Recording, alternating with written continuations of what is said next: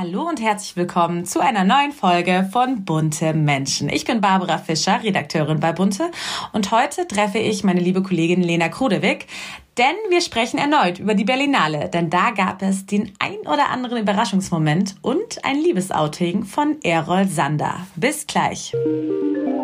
Bunte Menschen, Stars und Promis hautnah. Menschen, die bewegen. Der Blick hinter die Kulissen hier bei Bunte Menschen, der People Podcast. Ich freue mich sehr, meine liebe Kollegin Lena Krudewig bei uns im Podcast begrüßen zu dürfen. Hallo Lena. Hallo Barbara. Ja, du bist bei uns ja im Berliner Büro ansässig und warst natürlich, wie auch einige andere Kollegen von uns, bei der Berlinale. Und die Berlinale hat, wie jedes Jahr auch, tolle Stars uns geliefert und ja, viele Überraschungsmomente. Und du hast zwei tolle Geschichten für Bunte mitgebracht. Du warst nämlich bei der heiß ersehnten Premiere der Dokumentation von Boris Becker. Die Dokumentation heißt Boom Boom The World vs. Boris Becker. Und ja, alle haben natürlich darauf gewartet nach seiner achtmonatigen Haftstrafe. Erzähl, wie hat das Publikum denn ihn aufgenommen? Wie ein Superstar. Also der hat eine wahnsinnige Fanbase denen scheint es auch total egal zu sein, dass er gerade im Gefängnis war. Ich habe das Gefühl, dadurch wird er irgendwie noch mehr als Held gefeiert, weil er sich jetzt so ins Leben zurückkämpft, in den Augen der Fans auf jeden Fall. Und äh, ja, er war wirklich, er wurde total gefeiert. Alle wollten seinen Film sehen. Das Kino war total überfüllt und ähm, er hat einen riesen Applaus geerntet äh, nach der Vorstellung. Und ja, also ähm, er hat wirklich, es ist unfassbar, was dieser Mann für eine Fanbase hat. Ja, Wahnsinn. Das heißt, also er war auch total selbstsicher und hat sich auch, wirkte gar nicht irgendwie eingeschüchtert, weil ich denke mal, wenn man so lange jetzt nicht mehr in der Öffentlichkeit irgendwie aufgetreten ist, ist es ja schon auch wieder was Neues für einen, ne? Also wenn dieser Mann eins hat, dann ist es wirklich Selbstbewusstsein. Also ängstlich überhaupt gar nicht. Der war total stolz, hat auch alles mit dem Handy noch dokumentiert und ähm, sich da echt feiern lassen. Also ich hatte überhaupt nicht das Gefühl, dass er vor irgendwas Angst hat. Ja, und was ist denn jetzt mit seiner Doku? Also du hast sie gesehen. Wie hat die Doku auf dich gewirkt? Die ist in erster Linie wirklich sehr interessant. Das muss ich schon sagen. Und ähm, es wurde ja vorher gesagt, dass er so wahnsinnige private Einblicke schenkt. Dem ist meiner Meinung nach nicht so. Das ist jetzt nichts, was man nicht schon mal gehört hätte, was er erzählt wird. Aber es ist natürlich trotzdem spannend, seine Sicht der Dinge zu sehen. Und ähm, das hat er auch immer wieder gesagt, dass er irgendwie der Welt zeigen will, wie er das alles empfunden hat und wie es wirklich war. Am Ende des Tages ist es aber dann doch wieder so, dass er in alter Boris-Manier allen anderen die Schuld gibt. Also er gibt zwar zu Fehler gemacht zu haben, am Ende hatte er aber dann doch wieder falsche Berater, falsche Freunde und ja, er sagt es jetzt so zwar nicht, aber so richtig konnte er da ja überall gar nichts für. Okay, verstehe. Ähm, also, er steht nicht zu seinen Fehlern. Okay, also er so. ist wie immer ein Opfer der Medien natürlich unter anderem, ne? Genau. Jeder Fehler von ihm wird sofort in der Welt berichtet. Genau. Ja. Aber auch sonst gibt er denn private Einblicke jetzt zum Beispiel zu seinen Kindern, weil ich sag mal so, auf gerade auf den sozialen Medien stellt er sich ja schon eigentlich immer als der ja fürsorgliche Vater dar, ne? In der Dokumentation geht es gar nicht um die Kinder. Also das überhaupt nicht. Es geht da echt um seine Karriere und darum, wie er irgendwie in diese Steuerfallen getappt ist und äh, dass er falsche Berater hatte, dass er einfach äh, nie Ahnung hatte, was mit seinem Geld passiert, wie viel Geld er überhaupt hat. Aber es geht nicht um seine Kinder. Okay, verstehe. Naja, aber es ist ja schon irgendwie schon wieder alles so ein bisschen typisch Boris, ne? Sehr scheinheilig, weil er hat sich ja jetzt auch erst vor kurzem mit seinem Sohn Amadeus zum Beispiel gepostet aus dem Winterurlaub. Aber seine Ex-Frau Lilly hat ja eigentlich jetzt eher äh, genau das Gegenteil äh, verlauten lassen. Ja, Lilly sagt ja, dass seit 2018 der Amadeus nur sie als Bezugsperson hätte und eben keine Vaterfigur und dass Boris ja auch keinen Unterhalt zahlen soll und sich eben nicht kümmern. Das ist ja alles, was sie sich wünscht, dass er sich kümmert. Ist natürlich immer die Frage, was da jetzt stimmt, weil, wie du schon gesagt hast, auf den sozialen Medien sieht es ja schon so aus, als würde er seinen Sohn zumindest hin und wieder sehen. Wahrscheinlich liegt die Wahrheit irgendwo in der Mitte, aber ähm, online mimt er immer den perfekten Papa und feuert ja auch seine Anna an, die jetzt ja bei Let's Dance mittanzt und postet da ja auch irgendwas in seiner Story, dass er ein stolzer Vater ist. Aber auch sie hat ja dann in einem ähm, Podcast erzählt, dass sie kein Deutsch kann, weil es ihr halt niemand beigebracht hat.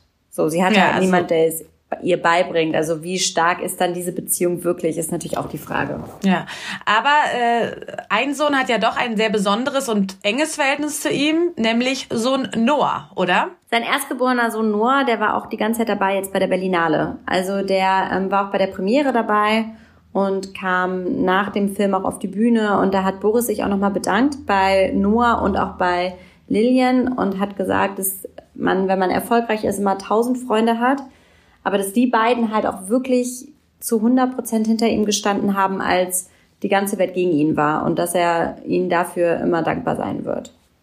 Ja, du hast es gerade schon angesprochen, Lillian, die beiden haben ja ihr Red Carpet Debüt gegeben.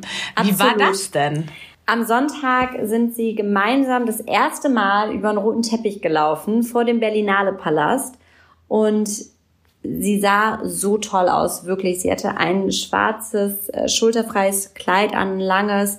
Und sie sah wirklich wahnsinnig gut aus und er auch. Also die sahen total toll zusammen aus und auch da Blitzlichtgewitter. Alle haben sich auf die beiden gestürzt und ganz viele Fans wollten ein Autogramm haben von ihm und da wurden die auch wieder gefeiert, wie ich ja schon am Anfang gesagt habe, wie Superstars. Und ähm, auch auf Instagram ging es danach wirklich total viral. Also dieses Foto von den beiden, wie sie da auf dem roten Teppich stehen, ähm, ging durchs Netz und seine Fans haben auch wieder total viel kommentiert und gesagt, wie toll die aussahen und was für ein tolles Paar die beiden seien, weil die halt irgendwie auch, die Lilien erweckt auch so den Eindruck, dass sie so, ja, sie ist irgendwie nicht so sein Anhängsel, sondern äh, sie ist total auf Augenhöhe und ähm, ja, eine sehr selbstständige Frau, die auch ihr eigenes Geld verdient und äh, jetzt nicht irgendwie die Öffentlichkeit sucht und deshalb mit Boris Becker zusammen ist. Ja, es lag auf jeden Fall irgendwie Liebe in der Luft ähm, bei der diesjährigen Berlinale. Es gab ja auch tolle Fotos von Elias Mbarek und seiner Jazz oder von Matthias Schweighöfer und Rubio Fee. Aber es gab auch eine, ja, eine Überraschung, wo du ja auch drüber berichtet hast, nämlich von Errol Sander. Wir kennen ihn alle. Er hat natürlich in der Vergangenheit äh, gerade mit seiner Ex-Frau Caroline für viele Schlagzeilen gesorgt. Und jetzt ist er frisch verliebt. Erzähl, wer ist die neue Frau an seiner Seite? Die neue Frau an seiner Seite ist Rebecca und die kennen sich durch seinen Job bei Alles, was zählt. Sie ist nämlich Make-up-Artistin und ähm, hat ihn da geschminkt. Die haben sich also am Set kennengelernt, am Set hat's gefunkt und sind seit Sommer zusammen, haben jetzt ihre Liebe endlich offiziell gemacht. Wir wussten es ja schon ein bisschen länger, aber er wollte ja nichts dazu sagen und dann hat er auf Instagram ein Foto, ein gemeinsames Foto gepostet und zwei Tage später kam er dann auch mit ihr zusammen zur Berlinale. Und was weiß man jetzt über Rebecca? Also hat sie Kinder, hat sie Familie? Ja, sie hat ähm, eine Tochter und äh, lebt in Köln. Sie fährt leidenschaftlich gerne Longboard. Eine ähm, Freundin von ihr hat mir auch erzählt, dass sie super bodenständig sei und ein totaler Familienmensch.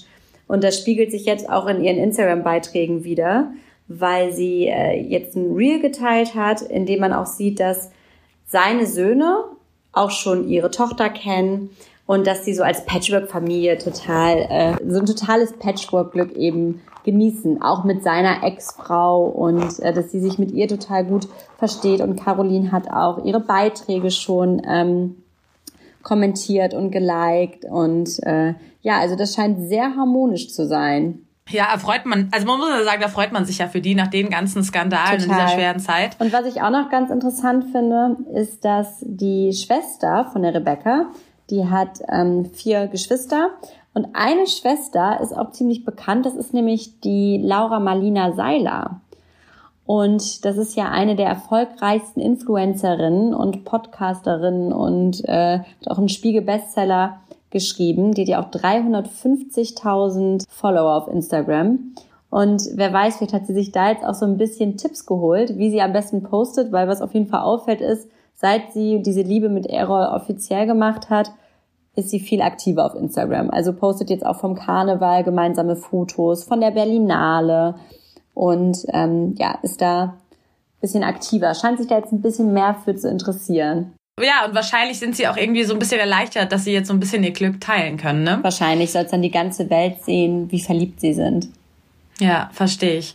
Und ähm, sonst, ähm, wie hast du jetzt die Berlinale erlebt in diesem Jahr? Also im Vergleich auch so zu den letzten Jahren? Na, es war jetzt ja zwei Jahre Zwangspause, Corona-Zwangspause.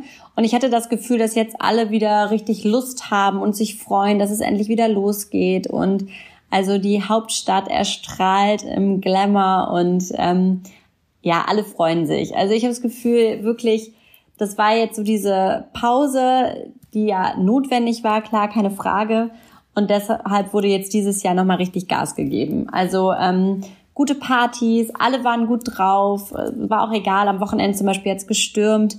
Und ähm, ein paar Partys waren ja auch eher auf draußen ausgelegt, aber das war irgendwie auch egal, weil man hatte einfach Lust, Leute zu treffen, endlich wieder Leute treffen zu dürfen und ähm, sich gute Filme anzuschauen, ins Kino zu gehen und äh, ja, einfach eine gute Zeit zu haben.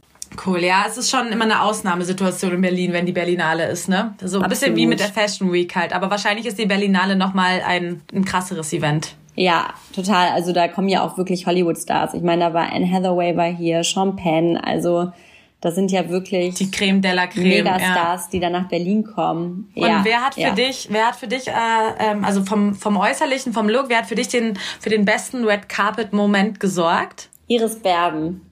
Die sah so super aus. Die hatte so ein schwarzes Smokingkleid an mit einem Schlitz und die Frau ist 72, die hat so tolle Beine. Das war so ein absoluter Wow-Auftritt. Also wirklich das war mein Highlight, aber klar, Anne Hathaway, ein Traum, was sie da anhatte und wie sie aussah, so Audrey Hepburn-like, auch eine wunderschöne Frau. Ja, es geht auf jeden Fall eine sehr äh, spannende Woche zu Ende und für dich äh, wahrscheinlich auch eine Woche von viel Arbeit zu Ende. Du kannst dich jetzt erstmal ein bisschen ausruhen.